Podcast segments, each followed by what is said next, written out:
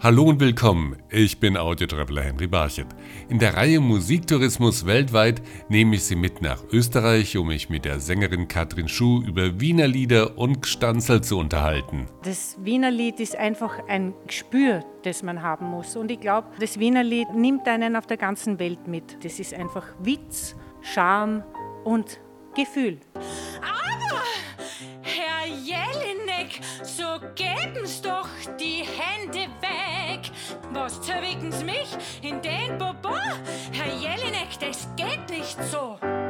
Zuvor aber reisen wir ins Pfälzer Musikantenland nach Kusel, um von Elaine Neumann mehr über das zum Teil gefährliche Leben der Wandermusikanten zu erfahren. Die Wandermusikanten waren ganz besonders unter Verdacht, Spione zu sein, weil sie aus Kostengründen meistens zu Fuß unterwegs waren, hat man geglaubt, sie kundschaften gute Kriegsrouten für irgendwelche Einmärsche aus. Das alles und mehr jetzt in dieser Episode. Sie hören eine Folge der Audio Travels mit Henry Barchet. Die Tradition der Wandermusikanten war besonders in den Gebieten der dünn besiedelten Westpfalz ausgeprägt. Heute wird daran im Wandermusikantenmuseum auf Burg Lichtenberg im Landkreis Kusel erinnert. Hier treffe ich Elaine Neumann, die Leiterin des Projektes Westpfälzer Musikantenland. Sie erklärt mir, dass das Jahr 1816, das als Jahr ohne Sommer in die Geschichte einging, der Auslöser für das musikalische Wandergewerbe war. Im Jahr ohne Sommer ist bedingt durch einen Vulkanausbruch die Ernte gänzlich entfallen und auch die Realabteilung, die mit dem Code Napoleon einherging, hat zu einer ganz starken Parzellierung der landwirtschaftlichen Flächen gesorgt. Und äh, man konnte sein Auskommen dann nicht mehr nur als Landwirt oder als Tagelöhner bestreiten und die Männer haben sich überlegt, wie sie auf andere Weise ihren Unterhalt für ihre Familien zusammenstellen, verdienen können. Und man ist dann aus nicht ganz geklärten Gründen auf die Musik verfallen. Es ist wahrscheinlich ein Ursachenkomplex. Es gab durch böhmische Bergleute musikalische Einflüsse. Es gab den Pfeiferkönig, also ein großes Pfeiferfest in Straßburg, was wahrscheinlich den Stellenwert der Musik hochgehoben hat. Es gab zwar relativ weit entfernt, aber doch den Mannheimer Hof, der musikalisch sehr präsent war. Und das hat also wahrscheinlich vieles dazu geführt, dass man dann die Musik als Möglichkeit erkannt hat, um ein wirtschaftliches Auskommen zu finden. Zur Musik gehören Instrumente. War das dann auch eine Tradition hier, dass auch die Instrumente gebaut wurden in der Region? Tatsächlich hat der Erfolg der Wandermusikanten Kapellen für eine Beflügelung der verschiedensten Gewerbe gesorgt und natürlich auch der steigende Bedarf an Instrumenten für ein ganz, ganz starkes Aufkommen der Instrumentenbauer. Das sind die Sippen Sander und Pfaff hauptsächlich zu nennen. Tatsächlich hat der Pfaff dann Weltruhm erlangt mit seinen Nähmaschinen, aber das hat wirklich zu einem massiven Ausbau des Instrumentenbaus in der Region geführt und es gibt tatsächlich auch in einer der Musikanten Hochburgen in Mackenbach heute noch Horst Molter, der immer noch Blechblasinstrumente in absoluter Handarbeit fertigt, die Weltniveau haben. Welche Art von Musik haben die Musikanten hier aus dieser Region in die Welt getragen? Die Wandermusikanten haben State of the Art gespielt. Das heißt, sie haben zeitgenössische Musik gespielt, Blockbuster könnte man sagen. Das heißt, Einerseits haben sie natürlich kirchliche Feste oder Kirchweihfeste, Kerben, Frühschoppen bedient, aber die Kapellen hatten durchaus auch Verdi und Wagner und ein anspruchsvolles E-Musikrepertoire im Programm. Und ich ziehe mal den Vergleich, weil das damals eben das angesagte, neueste der Mode letzter Schreiber, die würden heute sicherlich auch nicht mehr irgendwelche Märsche oder Ländler zum Besten geben, sondern man kann im Prinzip das Arbeiten und Leben dieser Kapellen zwar von größeren Risiken geprägt, aber doch ähnlich wie große Musiker oder Coverbands, die auf Tournee gehen, beschreiben. Also die würden heute sicherlich eher Ed Sheeran und Billie Eilish im Programm haben, als noch irgendein Schottisch oder sowas. Und so klang die Komposition der Kapellmeister. Mit ihrer Musik gingen die Wandermusiker auf Tournee und dabei nicht nur zu Fuß. Ein Exponat des Museums zeigt, dass die Musiker auch mit dem Schiff gereist sind und dies unter teilweise sehr beschwerlichen und auch gefährlichen Bedingungen. Also man muss ganz klar sagen, die Wandermusikanten des Musikantenlandes waren zirkuläre Wirtschaftsmigranten. Das heißt, sie sind zum Großteil immer wieder in die Westpfalz zurückgekehrt von ihren Tourneen, aber diese Tourneen waren wirklich von Gefahren geprägt. Es gibt Schiffbrüche, es gibt Schiffs Untergänge. Es gibt aufgrund der prekären hygienischen Zustände in den Zwischendecks der Segelschiffe, auf denen die meistens gereist sind, äh, viele Todesfälle durch Magen-Darm-Erkrankungen, die eben aufgrund dieser fehlenden sanitären Anlagen in den Zwischendecks entstanden sind. Es gibt dann Erfrierungen in Russland oder sowas. Und tatsächlich sind sie bis China, Russland, Australien, Neuseeland, Südamerika, Nordamerika vorgedrungen, aber tatsächlich auch unter Inkaufnahme eines Risikos für Leib und Leben. Also ein gefährlicher Beruf, der Beruf des Musikanten, nicht nur immer fröhlich, wenn man denkt, der fröhliche Wandermusikant, der unterwegs ist. Wie lange ging diese Wandermusikantentradition? Der Berufsstand der Wandermusikanten hat sich in den 1830er Jahren langsam entwickelt und dann um 1870 bis 1911, 12 eine Blüte erreicht, eine Hochphase erreicht und die Hochzeit des Wandermusikantentums ist drastisch zusammengebrochen mit dem Ausbruch des Ersten Weltkriegs und der deutschen Rolle im Krieg. Die Wandermusikanten waren ganz besonders unter Verdacht, Spione zu sein, weil sie aus Kostengründen meistens zu Fuß unterwegs waren, hat man geglaubt, sie kundschaften gute Kriegsrouten für irgendwelche Einmärsche aus und sehr, sehr viele Kapellen wurden interniert. In den Internierungslagern bestand manchmal tatsächlich auch noch die Möglichkeit zu musizieren. Aber nach dem Ersten Weltkrieg war es auch für viele Musikanten unmöglich, außer in die Niederlande noch in irgendein europäisches oder internationales Ausland so einfach auszureisen. Und danach hat man sich fast nur noch mit dem Spielen in Zirkuskapellen über Wasser halten können, weil eben die deutsche Rolle im Krieg so fatal war und das mit entsprechenden Sanktionen auch für die Wandermusikantenkapellen einherging. Wie sieht es heute aus? Gibt es heute noch Musiker, die in der Tradition der Wandermusikanten unterwegs sind und ihre Stücke spielen?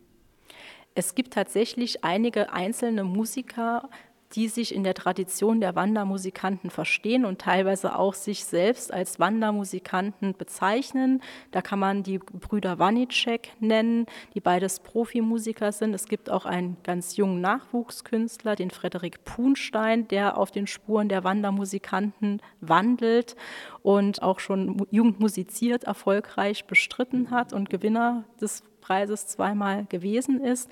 Aber man muss ganz klar sagen, dieses massierte Phänomen, wo pro Jahr um die 3000 Männer diesem Erwerbszweig nachgegangen sind, das ist natürlich heute nicht mehr abbildbar. Das ist nicht nur dem Krieg, sondern natürlich auch dem Aufkommen moderner Wiedergabemedien für Musik geschuldet.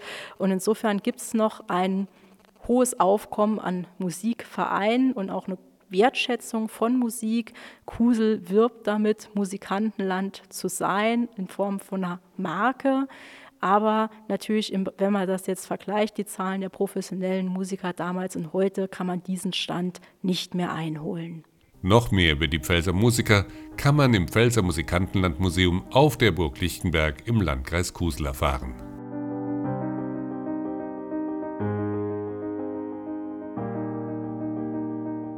Nächste Station dieser Musiktourismus-Episode ist Wien und Baden bei Wien. Städte, die Besucher nicht nur wegen ihrer vielen Sehenswürdigkeiten, sondern auch wegen ihrer Atmosphäre anziehen. Gerade zu letzterem tragen besonders die Wiener Lieder und Gstanzeln bei. Darüber habe ich mich mit der Sängerin Katrin Schuh bei einem Besuch in Baden bei Wien unterhalten. Ja, das Wiener Lied ist einfach ein ein Gespür, das man haben muss. Und ich glaube, äh, das Wiener Lied äh, nimmt einen auf der ganzen Welt mit. Noch schöner ist es natürlich, wenn man die Sprache versteht.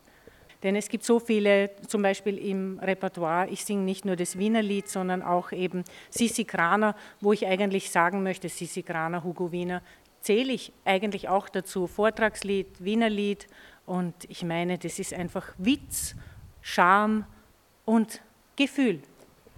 Da kommt aber manchmal auch dieser spezielle Wiener Humor durch, der durchaus auch mal schwarz sein kann, oder? Ja, aber da muss man auch der Mensch dazu sein. Wie gesagt, für mich ist wichtig, wenn ich jetzt ein Lied singe, dass ich auch hinter dem Text stehen kann. Das ist bei mir ganz wichtig. Ich, ich würde nicht singen, der Novak schlug den Zahn mir aus. Ich wünsche mir zum Geburtstag einen Vorderzahn, weil der Novak schlug den Zahn mir aus. Das singe ich nicht, weil ich lasse mir keinen Zahn ausschlagen, freiwillig oder auch unfreiwillig. Aber ja, wenn man schwarzen Humor mag und diese Lieder singt, ja, dann ist man, glaube ich, auch ein bisschen der Typ dazu. Ich glaube, man muss, um das verkaufen zu können, was man gerade präsentiert, muss man auch derjenige sein. Ich glaube, sonst kommt es gar nicht an. Was sind das also für Lieder, die du dir aussuchst für deine Auftritte? Ja, zum Beispiel Piron und Knapp, den Campingrundreisebericht oder von der Sissi Kraner, die besten Jahre einer Frau. Naja, das passt zu mir, weil was sind die besten Jahre einer Frau? Wenn ich, das, äh, wenn ich diese Frage stelle im Publikum, letztens hat der Dame rausgerufen, immer jetzt, na ist das nicht schön? Und das sind eben auch so witzige Geschichten drinnen. Und man muss dann auch über sich selbst lachen können. Oder äh, warum Frauen keppeln gibt es ein Lied, ja, das ist natürlich jetzt nicht besonders zeitgemäß, wenn man singt, solange Frauen keppeln, sie gesund. Aber ich meine, ja, wie gesagt, da muss man auch ein bisschen über sich selbst lachen können. Oder ein Lied, das heißt, hinterher weiß ja jeder alles besser. Mancher redet gar so gescheit wie ein Professor. Weisheiten und Sachen, über die man lachen kann. Weisheiten und Sachen, über die man lachen kann. Es ist auch so ein Stück Kulturgeschichte, die sich da in den Wiener Liedern auch ein bisschen widerspiegelt. Wenn du gesagt hast, einige Lieder sind nicht mehr zeitgemäß, aber sie kommen trotzdem beim Publikum an. Natürlich. Ich sage dann immer dazu, wenn ich sage, warum Frauen keppeln, sage ich immer zu, ich darf das Lied singen, weil ich eine Frau bin. Und mein Mann sagt immer, dieses Lied ist mir auf den Leib gezimmert, aber ich weiß ganz genau, dass Keppeln können auch Männer. Ja, das war halt so. Und warum soll man die Sachen früher, wie sie waren, einfach nicht mehr machen? Ja, das versteht man. Das sollte man verstehen, dass das ein Witz ist. Dass das eben Gedichte oder Texte sind, die geschrieben wurden vor vielen, vielen Jahren, wo es eben anders war. Vielleicht musst du den Begriff Keppeln tatsächlich auch mal erklären für jemand, der eben nicht aus Wien und Umgebung oder Österreich kommt, äh, denn es sind ja auch Hörer, die zum Beispiel aus Deutschland kommen, die vielleicht dieses Wort noch nie gehört haben. Ja, Keppeln.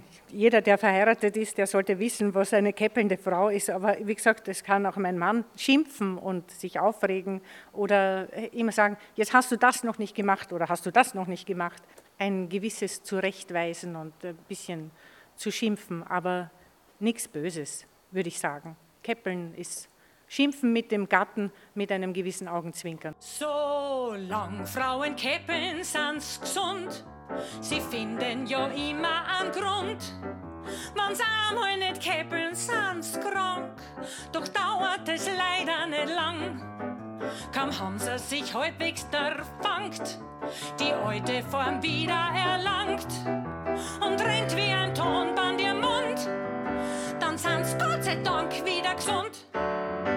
Wiener Lieder sind das eine, aber was sind Gstanzeln? Auch das müsste man vielleicht erklären, denn auch das ist eine ganz spezielle Musik- und Liedrichtung.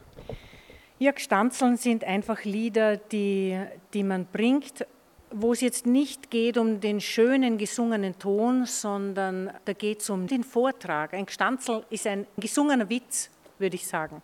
Und wo man auch dazwischen mal Pause machen kann und äh, die Leute lachen und dann geht es weiter. Und dann geht es noch einmal weiter und dann lachen die Leute wieder. Da lässt man sich nicht rausbringen und da gibt es keinen Takt, sondern da muss der Musikant eben mitgehen mit dem Sänger und ja, dann klappt es. Ein erzählter, ein gesungener Witz. Ja, ich finde, das ist eine gute Beschreibung. Ein gesungener Witz. Und wo hört man am besten solche Lieder? In den berühmten Beiseln oder in kleineren Sälen, wo man nah am Künstler dran ist? Ja, das ist schwierig. Ich glaube, es gibt schon in Wien eine, eine Wiener Liederszene, aber wenn man Glück hat beim Heurigen, ist es gar nicht so einfach, das Wiener Lied, das Vortragslied zu finden. Und deshalb ist es, glaube ich, auch doppelt so beliebt, wenn man jetzt sagt, ich mache ein Wiener Liederkonzert oder so. Da kommen die Leute wirklich gerne, weil es vielleicht ein bisschen zu wenig gefördert wird. Also Wien und Baden bei Wien nicht nur besuchen wegen der schönen Städte und wegen der Fotomotive, sondern vielleicht auch mal wegen des Wiener Lieds, um da auch so ein bisschen Lebensgefühl mit nach Hause nehmen zu können und ein bisschen Wiener Lebensgefühl zu erleben. Vielen Dank, Katrin Schuh. Dankeschön. Aber, Herr Jelinek, so geben's doch die Hände weg. Was zerwicken's mich in den Bobo? Herr Jelinek, das geht nicht so. Die Hörbeispiele stammen von der CD Stanzeln und Wiener Lieder, auf der Katrin Schuh Titel von Professor Kurt Steiner Belfanti interpretiert. Sie hörten eine Folge der Audio Travels mit Henry Barchet. Alle Episoden der Audio Travels hören Sie auf iHeartRadio, Spotify, Amazon Music, Samsung Podcasts, Apple Podcasts und auf mehr als 30 Streaming-Plattformen weltweit.